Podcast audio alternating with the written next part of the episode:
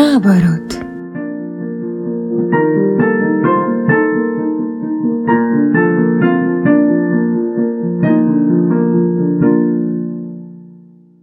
Всем привет! С вами Рожнова Елизавета, и это мой подкаст «Мир наоборот». И да, этот выпуск, конечно, мне давался тяжело. Сразу признаюсь, очень тяжело, потому что я была в своего рода творческом кризисе, да, но я пришла к выводу, что мне записывать подкасты экзистенциально необходимо, поэтому теперь я здесь снова с вами.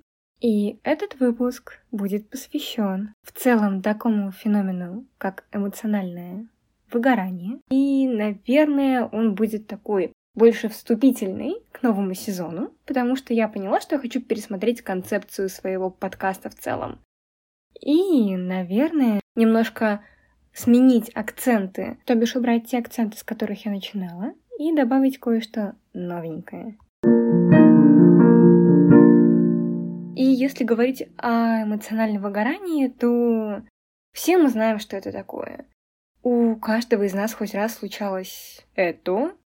Ну, например, касательно работы, Например, вам не хочется туда возвращаться, все какое-то серое, непонятное, некрасивое, немножечко раздражает, и все эти дороги, трафик, автобусы.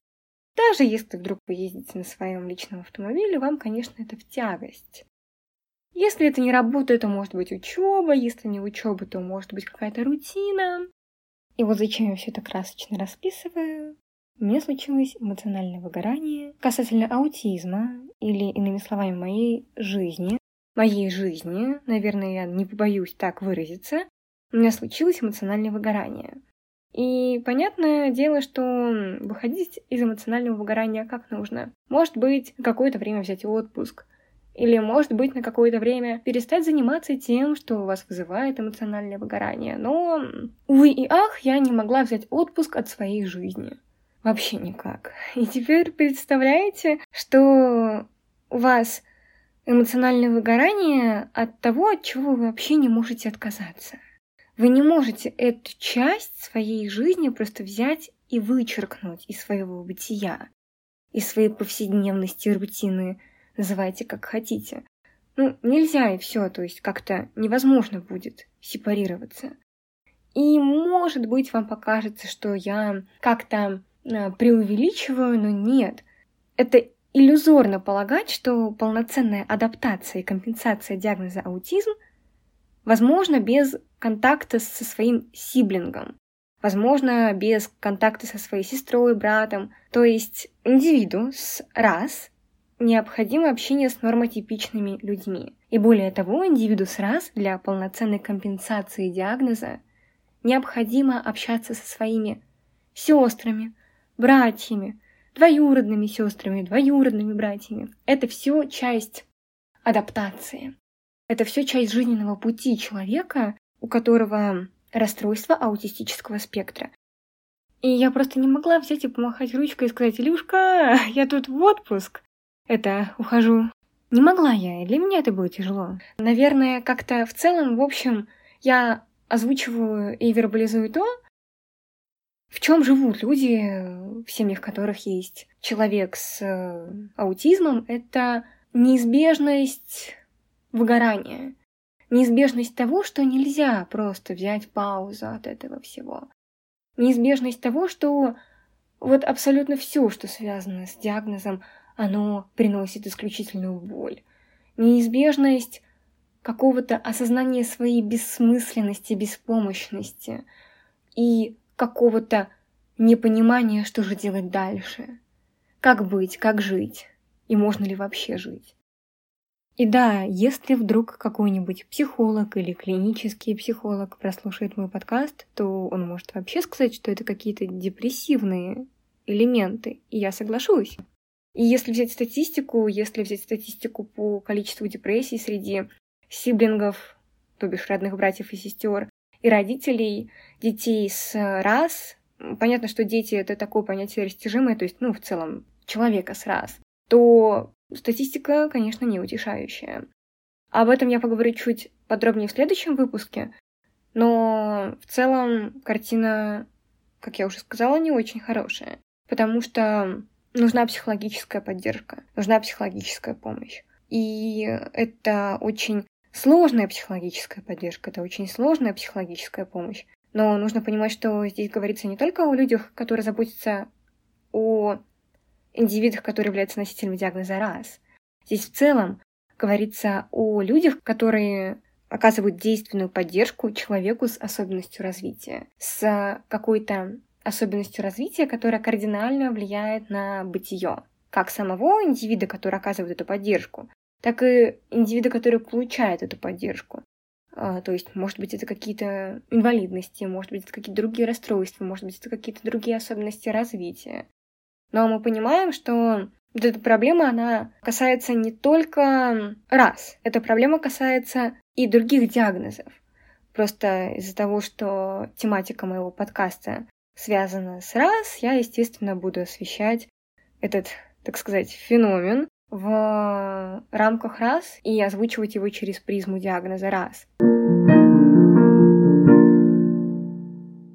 И возвращаясь к моему эмоциональному выгоранию, я в какой-то момент поняла, что мне не дает подкаст того, чего он давал раньше. На заре своего появления, назовем это так, ведь он так давно вышел в свет. М-м, даже года нет. И вот он мне не дает того, чего он мне давал раньше, а это своего рода логотерапия, своего рода психотерапия. Я, наверное, вдохновилась Виктором Франклом и поняла, что подобного рода освещение сложностей, которые в России не сильно освещаются, мне может помочь не только просвещать людей на проблематику данного феномена, но и поможет мне просто в целом чувствовать себя лучше, чувствовать себя спокойней, чувствовать себя защищенней. И я начинала с актуализации особенностей поведенческих и психологических диагноза, рассказывала, какие особенности существуют, рассказывала о том, какие особенности поведения, какие особенности психики существуют, проводила примеры, анализировала кино, сериалы, избирала известных носителей диагноза раз, которые есть в сериалах и кино. Но я поняла, что главная моя особенность и главная моя уникальность заключается в том, что я это не человек с раз. Я-то человек, который заботится о человеке с раз. А значит, я могу помочь таким же людям, как я. Либо хотя бы рассказать о таких людях, как я, миру, потому что Никто лучше не расскажет о том, что такое заботиться о человеке с аутизмом, чем человек, который это делает. Никто лучше не донесет информацию о том, какие есть сложности у нормы типичного человека восприятия человека с раз, чем человек, который 7 дней в неделю проводит с индивидом, у которого есть раз. И именно поэтому я решила сместить дискурс своих выпусков с какого-то анализа симптоматики на примере культуры, там, не знаю, массовой, на реальные истории, на реальные рассуждения, на реальные проблемы, с которыми сталкиваюсь я, на реальные особенности восприятия мира, с которыми сталкиваюсь я. Ну, и на реальные особенности восприятия мира, с которыми сталкивается Илюша, мой брат, с. И сейчас, на данном этапе, мне кажется, это правильным, нужным и необходимым. И поэтому, собственно говоря, в свете этого я и решила запустить второй сезон «Мир наоборот».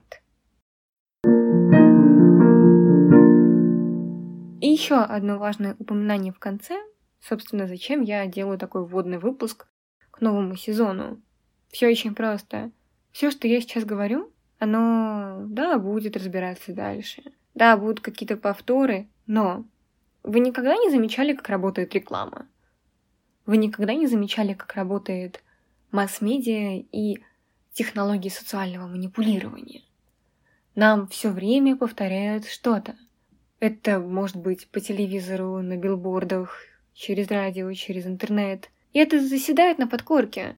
Мы уже считаем, что лучшая туалетная бумага — это Зева, или что лучше получать высшее образование, например, в Москве, нежели чем в регионах, или что для полноценного функционирования каждый день в мегаполисе человеку нужно пить витамины. Просто банальные примеры.